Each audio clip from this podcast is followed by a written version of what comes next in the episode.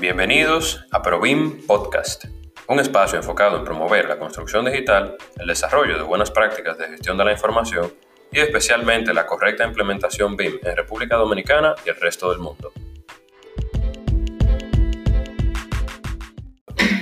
Eh, muy buenas tardes, amigos que nos están acompañando en este live. Sean, siéntanse todos muy bienvenidos y aquí vamos a debatir temas muy relacionado con lo que tiene que ver directamente con BIM y sus usos, como habíamos prometido. Y esto va a ser un conversatorio abierto. Estamos, estamos aquí para todas las preguntas que tengan, cualquier tipo de duda, cualquier tipo de aclaración. Aquí estamos en estos minutos que tenemos para desarrollar estos temas con ustedes. Eh, el contenido del tema que vamos a desarrollar, a desarrollar hoy es una definición general de lo que es BIM, para que estemos bien actualizados siempre con las tantas definiciones que hay, la confusión que trae esto a todo tipo de personas. Mientras más las personas leen acerca de BIM, mientras más escuchan, más confuso a veces se vuelve este acrónimo. Eh, también vamos a tratar un poco del plan de ejecución BIM, el cual establece también lo que son los usos eh, de BIM, que es el tema central de, esta, de este conversatorio que tendremos hoy. Sí, eh, vamos a decir, me interrumpo un poco. Eh, como va, estamos bien de audio. Tuvimos que cambiar la, el esquema horizontal para poder, eh, poder presentar visualmente lo que se va a hablar. Exacto. Eh, nosotros eh, se nos ocurrió ese tema porque hay una confusión muy importante cuando se habla de la implementación BIM que a veces creemos que tenemos que hacer todo para poder hacerlo correctamente y, y, no es así. Entonces, no es lo mismo hacer un proyecto para fines de, de, entrega residencial, como por ejemplo, que, que entregar una industria que, que posiblemente van a haber intervenciones en temas de mantenimiento y ese tipo de cosas. Entonces, no se trabaja igual, no se levantan la misma necesidad y, consecuentemente, se trabaja muy distinto, hay, hay una diferencia considerable de trabajo, eh, dependiendo de los usos y para qué se va a hacer un proyecto BIM. Entonces, creemos que es un tema sumamente importante y, y afecta directamente al bolsillo del cliente. Exactamente. Que va a solicitar BIM. Tú has dicho algo muy clave, o sea, por eso se han creado este plan de ejecución BIM que claramente te dice, te establece cuáles son los pasos que tú tienes que dar para tú, por ejemplo, implementar BIM como tu empresa, como país, como una entidad que se encarga de desarrollar proyectos de construcción. Entonces, eh, si nos vamos directo a lo que es el plan BIM, basados en, basados en el, en el plan de ejecución BIM que se realizó en la Universidad de Penn State en Pensilvania, ellos han desarrollado un plan de ejecución en el cual el primer paso que, que motivan a, a, cada una de las personas que quieren adoptar esta metodología es que definan sus metas. Estar claro con las metas que tú vas a lograr con el proyecto y luego de eso, en cada fase del proyecto se están claros una serie de, de usos de BIM que se pueden, se, puede, se pueden utilizar, se puede sacar provecho dependiendo, como decía Roy, de la magnitud del proyecto que se vaya a trabajar. Okay. Este, antes de empezar a, a hablar, quisiera que nos... Vamos a ver si tenemos queja con el audio. Ok, creo que estamos... Estamos bien de audio, que estamos probando un nuevo micrófono y, y es, sumamente, es, sumamente, importante eso. Eh, bueno, entonces vamos a cambiar un poquito el formato. Lo del, este, este live se va a subir en un tipo podcast también, pero vamos a, vamos a tratar de, de, de describir eh, de una forma completa para que también el que lo escuche entienda lo que, lo que se esté hablando. Exactamente. Queremos de una forma gráfica poder sí. ir presentando todo. Vamos a, vamos a colocarle una vista para que se entienda un segundito, para que se, se vea la presentación y tú puedas entonces ir explicando. Sí, que te conviene así o. Sí, yo entiendo que ahí está bien. Okay. Está un poco torcido, lo puedo enderezar un poco más. Como. Ahí me parece bien. Bueno, ¿lo, lo vamos a...? Sí, ahí está claro. Ahí. Sí. Ok. Entonces, háblate un poquito de eso, lo que yo... Eh, sí, antes que todo, eh, tenemos que tener en cuenta, como hemos venido varias veces recargando, que Bing es una metodología. Bing no es un software, Bing no es solamente encasillado en, en una tipología, es una metodología de trabajo que ha venido a establecer la forma de cómo se deberían desarrollar los proyectos de manera ideal, rompiendo con lo que es lo tradicional. Entonces, la metodología BIM está compuesta por un conjunto de procesos y datos que se modelan en un modelo 3D. Es darle forma a lo que es la información. Por eso sus siglas de, BIM, que es Building Information Modeling, básicamente significa que es dar modelado a lo que es la información. Pasando ya a lo que es el plan de ejecución BIM, este plan fue creado por la Universidad de Pensilvania, del Penn State University, para el año 2010. ¿Por qué hacemos mención de, este plan de ejecución BIM? Porque como todo en la vida, se necesita que se, va, que se va a ejecutar un proyecto, necesita un orden, o sea, necesita que las personas involucradas en esta industria de la construcción pues vayan todos en una misma línea porque mucha gente puede tener una idea de qué es una metodología, la metodología BIM, pero cómo yo la voy a implementar, cómo voy a ejecutar esto. Entonces, para eso ha venido, se ha, creado este plan de ejecución BIM, que no es más que un documento que asegura que todas las partes involucradas en un proyecto eh, tengan sus roles establecidos eh, y que trabajen de una manera colaborativa. Todas las personas que, están, trabajando en, dicho proyecto deben conocer sus oportunidades y el flujo de trabajo de cómo Vilox va a guiar a llevar este proyecto a, un mejor fin. La estructura de, este plan de ejecución BIM está conformado, como podemos ver aquí. El primer paso que se debe hacer es identificar las metas y los usos de BIM que vamos a necesitar para cada proyecto. O sea, cada proyecto tiene una naturaleza diferente, entonces cada empresa también trabaja de una manera diferente, pero tenemos que tratar de adaptar nuestras necesidades a este tipo de plan de ejecución para así poder tener un resultado más fructífero. La otra parte es el proceso de flujo de la información, fijar las responsabilidades y indicar la infraestructura. Sí, ahí tenemos un tema ahora, y disculpa que sí, no te interrumpa, que se ve, se ve torcida la, la, la, pantalla.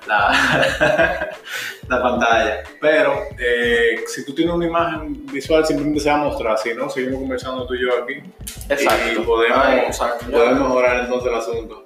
Eh, vamos a poner. Básicamente yo quería explicar la estructura de ese plan de ejecución y por qué es necesario, como habíamos dicho. Entonces la primera parte que hablaríamos hoy, que es la que está más relacionada al tema de hoy, sería los usos de BIM que es necesariamente, esencialmente la primera parte de ese proyecto de ejecución. Entonces, lo que el proyecto de ejecución te está diciendo a ti es que tú tienes que, primero, primer paso, definir tus metas, que todas tus metas y tus goles estén claros y luego determinar los usos fin que tú vas a tener en cada etapa del proyecto. Para eso, eh, lo que hace es que lo divide en las cuatro fases de desarrollo de un proyecto, que no es nada nuevo para nosotros, no es nada de sorprendernos, que empieza con la planeación, el diseño, la construcción y la operación del proyecto. Lo divide en esas cuatro etapas, en esas cuatro fases. Entonces, dentro de esas cuatro fases tenemos diferentes herramientas que podemos hacer eh, útil de BIM para poder desarrollar cada una de esas etapas. Por ejemplo, si vemos la fase de planeación, podemos hacer, como hablábamos ahorita, Roger y yo, una, la primera parte que ellos establecen es un levantamiento de las condiciones existentes. Como sabemos, al momento de hacer una obra de cualquier magnitud, lo primero que tenemos que hacer es eh, levantar, lo, que, existe, si existe algo, o evaluar el terreno. Entonces, BIM tiene la facilidad, tiene las facilidades, las herramientas necesarias para tú poder hacer levantamientos de áreas existentes de una manera más eficaz, más rápida y más inteligente. Antes tomaba muchísimo tiempo tú contar con un profesional que pueda ir a hacer tu levantamiento, un topógrafo, digamos así, por llamar una profesión, para tú saber qué existe en la realidad.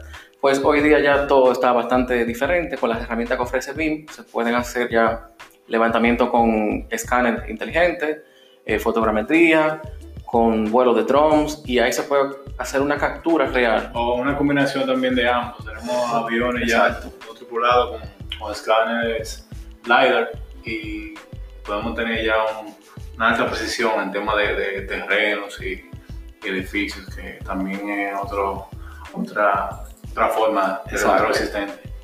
Exactamente, entonces ese es uno de, las, de los usos que yo diría que es más eh, predominante, incluso lo tienen ahí en, la la fase de planeación lo tienen en, primer lugar, porque por ahí empezamos. ¿Cómo evaluamos el terreno? ¿Cómo evaluamos el entorno donde se va a desarrollar ese proyecto? Entonces, tú tener un levantamiento oficial de lo que tienes en tu entorno, a tu alrededor, o de la misma infraestructura que existe, existente, eh, pues eso es algo que te agrega mucho valor a, tu proceso de, desarrollo de ese proyecto, porque ya lo tienes de una manera eh, bien eficiente y bien rápida a mano, que puedes eh, usarlo para manejar la información de una manera más directa. Entonces ya no tienes que esperar que una persona te haga el levantamiento, no tienes que, que ir a, a, contactar a una empresa, digamos, para eso, sino que tú puedes manejarlo con esas herramientas, esos softwares BIM que están especializados para esa área. Así es. Eh, te comento que, sabes que hay a veces confusiones con la, con la nueva norma ISO, BIM. Y bueno, yo mismo la tuve un poco que lo plantea distinto, lo del levantamiento de la información y eso, pero realmente no, no hay una, una, discrepancia total. Es bueno que tú comentes un poco eso, incluso he discutido con, con alumnos de, del taller y tocamos ese punto que la norma ISO no menciona los usos realmente sí. lo hace de forma intrínseca. ¿no? Pues recientemente, como sabemos, la parte de, la, de, las nuevas partes de la norma ISO que han salido recientemente, pues ahí en la parte número 2, eh, coincidencialmente me encontré cuando estaba estudiando el tema, que ellos sí han tocado eh, todo lo que tiene que ver con los usos de una manera general, de los usos bien. No es tan profunda como lo, lo han establecido estas personas del Penn University que tienen este plan de ejecución, pero sí se ha tocado en la parte número 2 de la norma ISO que ha salido recientemente. En la, en la publicación, dice la versión local de Reino Unido. Sí. Sí, es. Bueno, eh, ¿qué otra cosa tenemos sobre los usos? Exacto, entonces otro de los usos muy importante es la estimación de costos. Sabe, como sabemos, en la etapa de planificación también es cuando se van tomando en cuenta esos factores. ¿Cuánto me va a costar mi proyecto? ¿Cuánto costaría? O sea, ¿de qué manera me podría ahorrar recursos? ¿De qué manera podría cortar los costos, digamos así? Entonces, con hay softwares especializados BIM que tú tienes esa facilidad de tener tú, como sabemos que los modelos BIM tienes todos los parámetros y elementos modelados, pues los, hay softwares especializados que te dan las cantidades, te, te pueden extraer cantidades, por ejemplo, de muros, cantidades de, ventanas, de elementos que tú necesitas en tu proyecto. Y eso de una manera u otra, eh, pues facilita más el proceso de, de, estimación de costos y presupuestos, porque tú tienes la información real en tus manos y la puedes eh, evaluar, examinar todas las veces que sean necesarias. Ok, eh, entonces, ¿en qué te cambia la escoger eh, los, un uso específico en la elaboración del modelado? O sea, en el trabajo con, con las personas que, que ya pertenecen al proyecto. ¿Cómo, ¿Cómo impacta eso a la cantidad de volumen de trabajo que, que se va agregando a medida que, que uno va seleccionando los usos? Eh, bueno, eso va impactando de una manera significativa porque, por ejemplo, los usos van, eh, eh, no se puede ver la imagen ahora aquí, pero los usos se van extendiendo en todas las etapas, desde la etapa de planificación, de diseño, construcción y operación. Por ejemplo, el modelado de las condiciones existentes es uno de los usos que habíamos mencionado anterior. Ese se extiende incluso hasta lo que es ya la operación, la etapa de operación, o sea que es bastante útil. Siempre está presente durante todo el desarrollo del proyecto. La estimación de los costos también, este va desde la planificación hasta el diseño, porque como sabemos siempre hay cambios en la obra, pero como tú tienes un modelo tridimensional cargado de información, tú tienes la oportunidad de actualizar esos cambios. Si por ejemplo ya tú pasaste a la etapa de diseño y a la etapa de la misma construcción y operación con un costo estimado, si hay algún cambio que, que haya pasado en el momento, pues eso se puede actualizar y se puede obtener, extraer el resultado inmediatamente sin tener que hacer un gran estudio así profundo o tener que contactar a un profesional de, del área digamos, de costo y presupuesto de una manera que te puede ahorrar muchísimo tiempo, porque tú tienes todo ahí la información. Pero con esto no quiero dejar de decir que todos los profesionales de cada área sí están involucrados en esta metodología. Ok. Eh, eh eso es sumamente impacta de forma directa a, a los costes de, de contratación. Yo como constructor, yo lo que pienso es costo, tiempo. Todo ingeniero. Todo fríamente, todo, frío. Pero eh, básicamente es básicamente la formación de nosotros. Nosotros nos Exacto. enfocamos más en, en ese aspecto, porque usted se va más al, aspecto funcional, Claro, a- y- tema estético, lo- lo- Y honestamente, lo- sí, yéndome un poco a lo que es eh, la, la, la aceptación de la metodología BIM de manera internacional, una de las mayores aceptación que tiene es que contribuye de una manera significativa a la economía de cualquier país. Por eso los países desarrollados están de una manera intensa eh, impulsando a la implementación de esta metodología, porque la, la industria de la construcción contribuye a un porcentaje muy alto de lo que es la economía de un país en general. Entonces, por eso ellos están tratando de, de, de que esos costes vayan reduciéndose. Sí, sí, y, y- y el coste mayor, no sé si tú lo mencionaste en el punto pasado, el coste mayor de todo, que edificación está en la fase de operación y mantenimiento, que, Exactamente. que ya no hemos llegado ahí todavía. Sí, pero bueno. eh, sí, que con una, una metodología ya de manejo de información buena, eh, se ahorra, se eficientiza bastante esos aspectos. Eh, tenemos un tema con, con- Vamos a ver si existen preguntas nuevas. Mm, Eh, creo que tiene que darle a ver, porque hay alguien que quiere verlo en vivo. ¿Será que se llenó? Bueno, si tienen preguntas, nos la pueden hacer ahí mismo. Exacto, pueden Si hacerme no, la pregunta en Si el momento. no, eh, bueno, no, no la, no, la, no la hacen por otra vía. Seguimos entonces con, con los usos. Entonces, otro de los usos que tenemos es la programación de obra, que también esa, ese- como sabemos, ese tipo de actividad se puede, se puede trabajar en lo que es la planificación.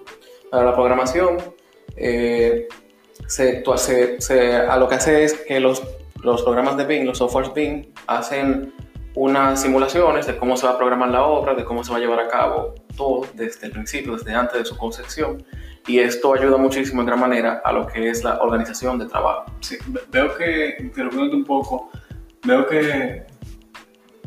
eh, el arquitecto Valenzuela nos está comentando que, que sería una bendición que exista una comunidad BIM que nos pueda, que uno pueda saber con quién contar. Existen profesionales dispersos. eh, ¿Cómo te va? Veo que siempre está activo con nosotros. Existe una comunidad que de usuarios, incluso algunos avanzados, que pueden suplir una necesidad que tú tengas. Eh, escríbenos vía, Bien. vía DM y te mandamos el link, así tú puedes conversar un poquito con nosotros y compartir también ideas y contenido. Así que creo que creo que te podemos ayudar con eso. Si no soy yo, puede ser el arquitecto aquí y también Claro. hay. 200 y pico de personas que te pueden, que te pueden asistir. Sí, ya estamos muy avanzados aquí en esa parte. Así es. Entonces, Entonces, otra de, las- de los usos de BIM que tenemos en la, en la etapa de planificación es el análisis, por ejemplo, de ubicación también de- del proyecto, dónde se va a ubicar el proyecto. Eh, tenemos también otra, otros tipos de software BIM que nos da- tienen la facilidad de poder modelar el entorno de una manera automática, digamos, con el simple hecho de tener la ubicación exacta a través del Google Maps y otras aplicaciones que están conectadas, por ejemplo, a un sistema georreferencial, lo que es GIS, lo que conocemos, que son con referencias reales del terreno y del lugar, pues podemos modelar todo lo que tenemos en, en el entorno. Esto es algo muy útil porque eh, tú modelar, por ejemplo, de manera automática, digamos en, en minutos, te puedan ayudar a modelar eh, el entorno donde tú vas a construir tu proyecto, es algo que te puede ayudar para, por ejemplo, estudios de asolamiento, estudios climatológicos, cómo va a impactar el, el sol y todas esas cosas directamente al proyecto, o cómo, se, cómo es el uso de suelo, como decimos aquí, cómo es el uso de suelo en todo el entorno de lo que es tu proyecto. Entonces, yo entiendo que ese es uno de los mejores eh, usos que tenemos de los BIM softwares en la parte de lo que es planificación. Porque siempre que vamos a realizar un proyecto, primero lo que analizamos es el entorno. ¿Dónde se va a localizar ese proyecto? ¿Qué hay alrededor? ¿Cómo es el uso de suelo y todas esas cosas? Sí, Entonces, y, y para fines de, bueno, mirando un poquito a futuro, Sí. los fines de uso gubernamentales como ayuntamiento y eso, eso es un cuchillo, como dicen Exacto. aquí, que, que puede agilizar bastante el proceso de aprobaciones y los lo, los usos de suelo, por edificación, que es lo que tú acabas de comentar. Exacto. Eh, eso es excelente. Exacto, en países desarrollados eh, utilizan muchos software, BIM softwares como son eh, Lumion, el mismo InfraWorks, que son softwares que con simplemente tú pones la ubicación de donde tú quieres desarrollar ese proyecto, pues tú tienes una, una imagen modelada de, de lo que es la ciudad, del entorno, del radio de, de acción donde tú quieras eh, marcar tu territorio, ahí tú puedes obtener un modelado y ver cómo se comporta el uso de suelo de, de, ese, de ese, lugar, de ese entorno, y cómo incluso se pueden hacer estudios climatológicos y todo esto. O sea, que ese es un uso de BIM que yo considero también algo muy, muy, muy importante. Ok. Entonces, pasando a la parte de la etapa ya de diseño, podemos mencionar también uno de los usos más importantes, la evaluación del diseño. Eh, en esta, esta Eh, parte... ese es, eh, ese es el uso, perdón que te, que te interrumpa de nuevo, ese es el uso del design authoring, ¿cierto? Sí, Ok. la, el authority, exacto. Ok. que tú puedes, eh, o sea, una de las ventajas de esto es que tú puedes discutir con tu cliente al tú tener todo modelado en 3D, tener tus BIM softwares que te permiten hacer los cambios de una manera rápida y de una manera interactiva y la visualización y todo es mucho más efectiva, pues te permite tú, por ejemplo, discutir todos los, eh, tu diseño con, con, el cliente, hacer los cambios, hacer las, los requerimientos que estos te, te hagan de una manera mucho más efectiva y sin tener que, que gastar más tiempo como antes lo hacíamos tradicionalmente. Y es algo que realmente, porque toda la información queda pautada, eso es lo más importante. Todo lo que se discutió, que tú discutiste con tu cliente, todos los cambios, todo queda ahí en un repositorio, todo queda guardado de una manera que todo queda como, como una firma de que por qué se hizo así. Porque... ¿Y quién es el autor de ese contenido también? Exactamente. Sí, eh, que es sumamente importante. Eh, hay, hay, hay, muchos puntos que te, deberíamos tocar en relación a eso. Solamente, solamente críticos e incluso malas prácticas que hay con el tema de la teoría de, de, de, diseño. Que, que sería bueno tocar, va, eh, no creo que lo toquemos aquí, que no dé tiempo, pero... Sí, pero, pero como ya habíamos quedado, vamos a hacer una serie de, de, de live donde podíamos ir explicando cada uno de los usos cada semana y así eh, también relacionando y diciendo las experiencias que hemos tenido cada uno en la industria, porque la realidad eh, es esencial, en realidad, o sea, vence cualquier cosa. Entonces así también lo, nuestros amigos podrían ir expresando si tienen alguna pregunta, alguna situación que se le haya dado en cada uno de los usos y algo que de verdad podríamos hacerlo cada semana, de manera más profunda. Claro. Exacto. Entonces, otro de los usos que tenemos en la etapa de diseño es el diseño de especialidades. Algo que mencionaban ahorita aquí, alguien escribió, creo que fue Herli Valenzuela, arquitecto Herli Valenzuela, sí, sí. sobre las diferentes disciplinas que están involucradas en un proyecto. En un proyecto. Eh, esto es un uso muy importante también de, de los BIM software porque gracias a todas estas utilidades hoy día ya todas las disciplinas tienen la facilidad de poder modelar todas sus, todos, sus, todos sus planos de una manera 3D. Y a esa no solamente modelarlo 3D, sino que contenga la información necesaria para que puedan desarrollarse. Eh, esto ha sido también algo muy beneficioso porque ahí tú tienes la capacidad de poder revisar mediante, el, el, mediante la coordinación de todos esos modelos, digamos, todas las disciplinas, lo estructural, sanitario, eléctrico, arquitectónico. Al momento de tú linkear todos esos modelos ya modelados de una manera con el, el workflow de BIM, pues tú tienes la, los beneficios que puedes obtener, hacer diferentes tipos de estudios, como son eh, class detention, que es una interferencia para que una disciplina y otra no interfieran, porque muchas veces la, la manera tradicional que se trabaja es que cada disciplina, cada diseño hace, trabaja de una manera isolated, como una manera aparte. Sí, sí, sí, y, y es un uso que, que le ahorra bastante en tema de, de, desperdicio, ahorra mucho tiempo en esa obra. También, eh, no sé, ahora, eh, bueno, te mencioné desperdicio, pero uh -huh. hay otro tipo de, de, de, desperdicio que es sumamente contaminante, que son de los materiales que no, no se pueden reciclar. O sea, que, que, eso te ayuda a una optimización sumamente importante dentro de, dentro de un proyecto. Así es que y, y hay muchísimas herramientas que también dentro del plan que mencionaste eh, al, al, principio, que en un plan también se tienen que, que, especificar las herramientas de cada uno de esos usos, ¿cierto? Exacto, exacto, y el objetivo también, o sea, con qué objetivo se va a llegar con, con cada uno de, de, esos modelados que queremos hacer. Eh, por ejemplo, eh, cuando tú tienes ya modelado todo lo que son las diferentes disciplinas que van a conformar ese proyecto, digamos estructural, sanitario, eléctrico, y puedes hacer una coordinación de todos los modelos, ese es el, uno de los, el workflow de BIM, o sea, tú poder en un solo en un modelo central tener todas las disciplinas juntas, pues ahí tú te das cuenta de muchas cosas. Tú, como cada quien normalmente trabaja de manera diferente, la forma tradicional de trabajo es que cada quien trabaja sobre un diseño arquitectónico, como hoy día trabajamos, pues trabajando de una manera, un modelo BIM. Sí. Exacto. Tenemos la, la gran ventaja de, de poder unir todo, coordinar un solo modelo, unir todas las disciplinas y detectar si hay alguna interferencia entre una y la otra. Porque muchas veces diseñamos un modelo estructural y cuando el, viene el ingeniero sanitario y dice por aquí yo quiero mi, mi, tubería de descarga, pues hay una columna que no se puede o hay una vía, digamos, un ejemplo hipotético. Y esto es una facilidad, o sea, uno de los usos también más grandes que, que, se han hecho, incluso hay una parte de BIM que se especializa en eso, que es MEP, MEP, que es el, el diseño mecánico, diseño eléctrico y diseño de plomería.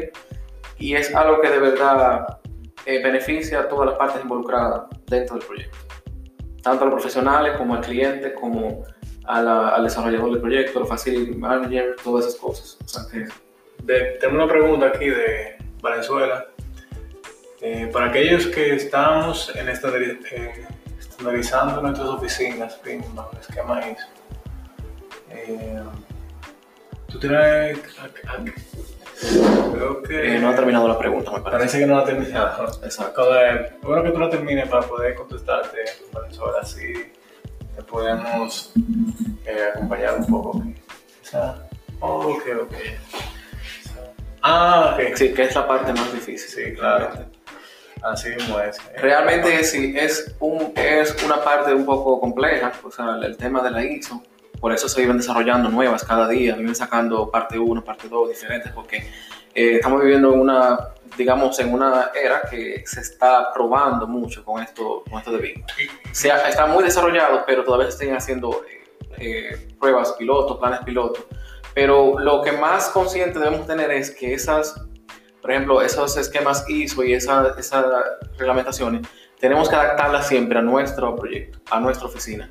Hay unos tutoriales muy buenos por ahí también que tienen que ver con el tipo de proyecto que tú vayas a desarrollar y del tamaño de tu oficina para así poder desarrollar, digamos, en buen dominicano, poder aplanar esas normas de una manera que nos beneficie sin que falte nada a la empresa y a todas las personas involucradas en, cada proyecto.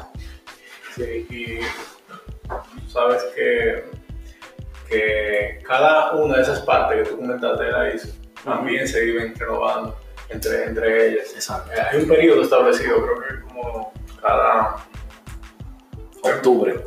Sí, pero. Para octubre lo cambian y después como. años o algo así. Eh, ahora mismo no me acuerdo